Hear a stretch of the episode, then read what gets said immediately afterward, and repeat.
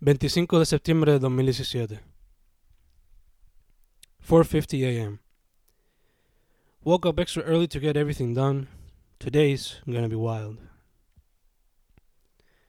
5:36 a.m. As I wait for Rick and Mom to come to the car, I listen to Anderson Paak and just his music, lo más que puedo, as it is the only music I'll get to listen to without interruption in a while. 5:58 a.m. Rick and I wait in the back line, Mom in the bar line. They are both long, but the plan is being executed. 6:20 a.m. A good ukulele or some sort of instrument wouldn't be bad right now. It could bring some cheer to the people that are frustrated. 6:23 a.m.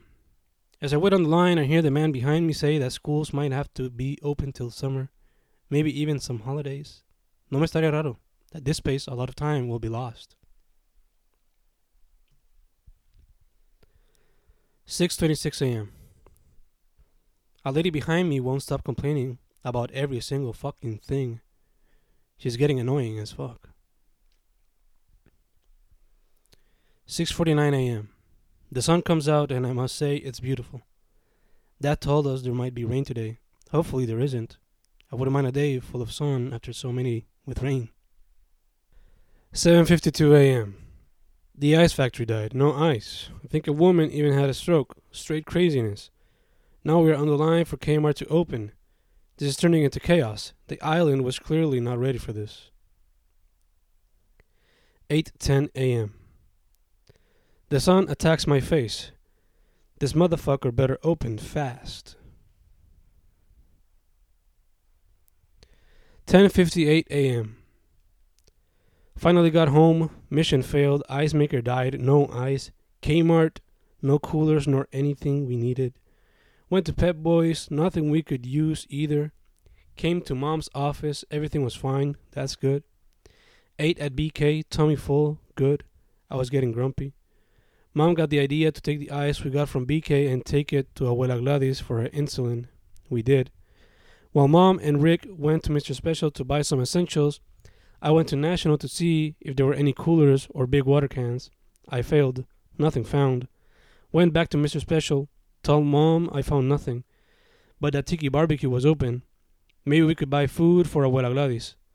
Saw a student of mine. She was fine. Brought me joy. Had to hug her and tell her to take care. She did the same. Went to El Arquelio to see if Paola was there. She wasn't. Went to Abuela's to see if she wanted some bar some tiki barbecue. No te preocupes, mijo. Silvia más almuerzo. Yo le hago un arroz con habichuela y papa frita. Bendición. Te amo. Gracias por todo, Silvia. Went back to Mr. Special. But Mom met me halfway. On the way home, we stopped at Smart Dollar with the hope of there being coolers or big water cans. No luck. Fuck. Finally came home. The waiting lines at unopened gas stations at stores, restaurants, and banks are eternal. The chaos created by this disaster is unlike anything I'd ever seen. Not even Georges nor the recent countrywide blackout compare. The people are going crazy, and it is all out of fear and desperation. I don't blame them. I'm a little afraid too, but we gotta keep calm and use our resources wisely. It's all about survival. I know many wish to have comfort, but you gotta stay calm. Right now, what keeps me uneasy is Dad. He left with Era, one of our vecinos, and some of her people to see the situation in Santa Isabel. Hopefully, he'll be able to see Abuela Luz, and he'll be able to get back here without any problems. But right now, although I'm tired as fuck, my mind doesn't stop. It runs fast with thoughts of the worst. I guess all I can do is hope for the best, and when he arrives, give him a big hug and kiss. 11:14 a.m. The trash was finally taken away. All those troncos and around or over 20 bags of leaves, trees, and branches, all gone. But more bags will be put there for next week's pickup. Rick and I might get to work again later today or early tomorrow. 11:23 a.m. First day I got to listen to some of my favorite music. Don't get me wrong, I like listening to the classics that are used for AM radio intermissions, but I needed some Nas, Gorillaz, Anderson Paak, Vince Staples, and Doom in my life. It felt great. Might sound cliched as fuck, But it's like the old saying goes you don't know what you got till it's gone. 12:08 p.m. This whole event has made me realize how much I spend on stuff I don't need. God, I got to manage my money better. 12:10 p.m. Just finished reading a couple of comics. I'm down to 23, but no worries, there's plenty more to read. But for now, my eyes rest cuz today's work hasn't finished yet. 1:06 p.m. Woke up to the sounds of mom talking to the kid down the street. Apparently, the young dude and his buddy have a yard cleaning business. So they're going to cut down the big pieces of trees we've worked on with their gas saw. I believe it's the trees for $60 or 80 bucks. Not a bad deal considering the work. Mom will most likely want to give them a 100. We've got around 260. I wanted to save those for the real essentials food, water, ice, gas. I hope mom has plans to get more money because that will leave us quite a few bucks short. 1:13 p.m. God Almighty. The saw cutting has begun and that annoying sounds drive me crazy. But it also gives me some ease. Mom will finally stop complaining about having to cut those damn trees down. 1:20 p.m. I look at the young dudes take down the trees and I learn that their work is all about teamwork and security and noise. Lots and lots of noise. But they're good at it, and that's all that matters. 1:25 p.m. One fun fact that mom forgot about when she hired the young guys was all the clothing had up dry.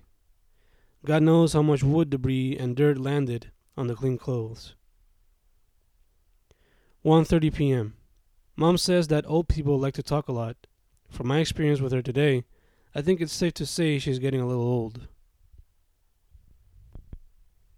3:19 p.m. Rick, mom, and I just finished cleaning the backyard with the saw dudes. It took a lot of teamwork to get that shit done. We threw the trees and branches to the mountain in our backyard. Now we let nature do its work. The guys asked for 60, we gave them 100. Mom and dad better have a plan to recuperate that money. At this rate, 160 don't make up for much. Now we take showers. We're going out. Hopefully, we'll find a cooler. Afterwards, we'll buy our dinner. It's been a long day so far. It has yet to end. 3:41 p.m. As I take a shower, I look at the dirt flowing down and joining with the water, my red filled with pain hands, and I say to myself, "Don't worry. It all means you're doing right." 3:43 p.m. Dad just arrived from Santa Isabel with good news and bad news. Good news is Abuela's fine. Bad news is she barely has water to shower, and Santa Isabel was basically demolished. As many other towns, trees all over the place. There are still flooded areas, people lost their homes, and there are barely any spots open to sell any form of resource, be it food, water, ice, health kits, you name it. It's really fucked up. Santa Isabel was a 50 50 town. One side was getting poor and the other rich. Right now, one could say they are a bit equal. But when things slowly recuperate, I bet the poor side will get even more poor. 3:49 p.m. Something I've learned my entire life, based off experience of course, is that old people really don't like to leave their homes. My abuelas are like that, especially abuela Luz. Even in these dire times, where she is having to kneel to take a shower, she does not want to leave her home. Dad offered her to come home, en lo que la cosa se recupera but she didn't want to. She always says she doesn't want to bother any people. I bet that was her excuse this time. 3:53 p.m. Dad told us that Teodito and his family went to see Abuela on Sunday and that they suffered a near-death experience. Apparently, as they drove down Calle, a rock slide almost fell on them. That shit's crazy as fuck. I bet right now they must have some sort of PTSD, or at least some terrible nightmares. 3:56 p.m. The fam and I are already working on tomorrow's plan. So far, Rick and I will buy two bars of ice, while mom and dad go to work if they must. 4:18 p.m. Didn't get to see Lanny today. I wonder how she is. I wonder if she'll really leave to San Juan tomorrow or Wednesday. That worries me a lot. She's got savings. I don't want her to risk her life just to check if her job is operating. She can survive with her savings. The people at her job have to understand that we're dealing with a crisis. 4:23 p.m. They say that if you don't turn on the car at least once a day, it can suck the life out of the battery.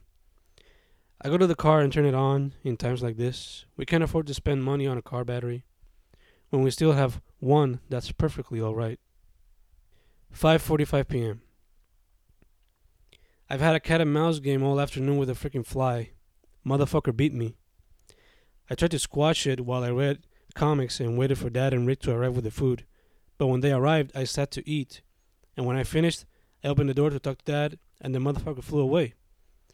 Good news is, I didn't have to dirty one of my notebooks. Bad news is, I felt defeat. 5:55 p.m. I've always said that gluttony will be the death of me. My dinner consisted of 20 BK tenders, 2 BK fries, and a Whopper Jr. But in times like this, no amount of food that could be ruined can be left to waste. 6:06 p.m. Dad shows me pictures of what happened in Casa de Abuela. It is devastating. What hurts me most is that El Palo de Mango, a family relish, which to me had some sort of spiritual connection to Abuelo Eddie, was destroyed by a neighboring árbol de Quenepas. To see the image is painful. I bet seeing it live must feel worse. Dad mentions the destruction a lot. He says it is it is depressing to see. I bet he feels depressed too. His hometown, a land filled with childhood memories, will never be the same. One thing is to see the change due to improvements. Another is to see it destroyed by forces one cannot control. 6:26 p.m. Mom told me Mari will come with me and Rick to buy some ice tomorrow. I'm a little scared about this. I don't know how much ice my car can handle. But most of all, Mari and all my cousins who are her siblings can sometimes ruin plans by not being punctual. Let's see what happens. Hopefully all will go well. 7:02 p.m. I wonder how my primites must feel. Surely most of them have little to no idea of what they're living through. Some might not even remember what they are living through. Some might vaguely remember. I just hope they're all right. Someday we'll talk about this. Remember what we can. See the images, hear the sounds, probably laugh, probably cry. It'll be something that, other than our blood and love, will unite us. 7:18 p.m. Abuela Luz always tells us to call her when we arrive home. She must be really sick, cause Dad and Teodito never had the chance due to the circumstances. 7:20 p.m. It's another hot night. It freaking sucks. Good news is the water seems to be here to stay. Let's hope it does. 8:13 p.m. I sit here in one of mom and dad's rocking chairs and I listen to the radio where the mayor of Añasco talks about the status of his town, the devastation and the healing. So far the healing has been hard, but the devastation was great. Lost houses, dead animals, and as always, lots of trees in the streets. Añasco is a very rural town, so there was bound to be lots of loss and a very difficult healing process. But with work and togetherness, I bet the mayor and his people will recover the town they once knew. 8:29 p.m. I try to sleep, but my mind runs wild. I think about tomorrow's missions over and over again, and in the multiple ways it could be executed. I wake up at 4:30 a.m. Rick and I pick up Mari, do the line, pick up the ice bars, take one to Abuela Gladys, come home through Minillas, take Mari to her home, come back home, and deal with our stuff. That would be the perfect execution. I just hope nothing goes wrong. I can't afford another disappointing morning like today's.